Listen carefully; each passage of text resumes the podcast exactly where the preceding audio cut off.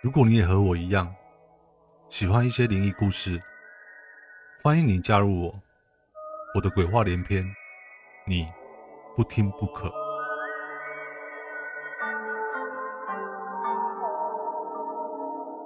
今天给各位带来一个听起来很悬疑诡异的恐怖故事，那我就废话不多说，直接进入主题，这样才够朋友。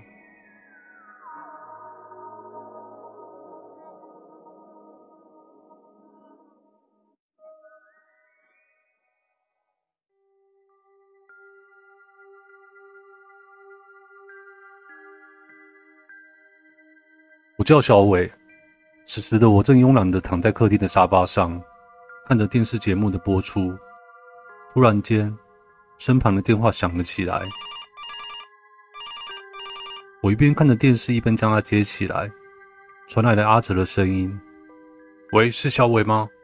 我和阿辉半小时后会一起去你家找你哦，你先不要出去哦，拜啦。”话一说完，阿哲便挂上了电话。我则继续看着电视，等待他们两人的到来。半小时之后，门口突然传来激烈的敲门声，让我不禁露出疑惑的神情，走到门口，手顺势将门打开查看，结果看见阿辉伤痕累累的站在门外，神情仿若受到什么惊吓似的。于是我先将他带到沙发上坐，再缓缓的问他：“阿辉，你是发生什么事了？怎么会受伤这么严重？”啊，对了，你不是说要跟阿哲一起来的吗？阿哲呢？阿辉先是吞了一下口水，才吞吞吐吐的对我说：“我们刚才不小心出车祸了，阿哲他他死掉了。我因为只有擦伤而已，所以赶紧跑来跟你说这件事。”我不可置信的看着阿辉，说着：“这这怎么可能啊？”阿辉忍不住露出悲伤的神情，低着头说。我也不愿意相信啊，可是阿哲他他真的死了。我感伤的看着阿辉说：“哎，我们要不要先通知他父母呢？”正当阿辉正要说话时，门口又传来激烈的敲门声。我漫不经心的走到门口，手顺势将门打开来看，结果才一打开门，我立即惊愕的退后一步，双眼直视着眼前的这个人。只因敲门的人不是别人，竟然是阿哲。你你不是死了吗？我离阿哲一步远的地方，惊恐地问着他：“谁跟你说我死啊？呸呸呸！不要乱说话好不好？我才没死哎！不过阿辉，他他……”阿哲欲言又止的，他怎么了？我面露着疑惑地问：“他他刚才出车祸死掉了。”幸好我只是擦伤而已，所以我赶紧来跟你说这件不幸的消息。阿哲满是伤怀的神情，此时我才注意到阿哲的身上也是满身的擦伤。当我正在思索谁的话才是真实的时候，阿辉冷不防的走到我背后，并开口说：“小伟，你不要相信他，阿哲已经死了，你要相信我的话。”阿哲在同时也开口说：“小伟。”你不要相信他，阿辉已经死了。你要相信我啊！在我渐渐恐惧时，阿哲抓住了我的右手，阿辉抓住了我的左手。电灯在此时突然关掉了，就在一片漆黑中，他们两人同时缓缓对我开口说：“祝你生日快乐，祝你生日快乐。”话才一说完，电灯在此时又打开了。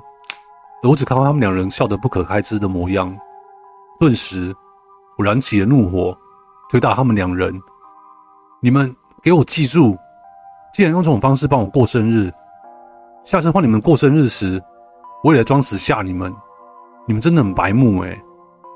他们两人突然露出诡谲的笑容。放心啦，你没有机会的，哈哈哈。小伟，我们去你楼上的房间吧。我和阿哲有特别的生日礼物要送给你哦，保证你永生难忘。阿辉此时神色有些异样，心里担心他们又要耍我，边走边说着：“要是你们还敢玩我，我就让你们好看哦。”当我走在阿辉和阿哲的前头，带着他们走上二楼时，此时却发现电视自己打了开来，并播放着当日的新闻。为你紧急插播：今天晚上七点左右，旅程的路上发生一起死亡车祸，两名死者分别是张阿哲与林小辉。突然间，电又停了。他们在一片漆黑中，同时拉住了双手，惶惶地说：“生日快乐。”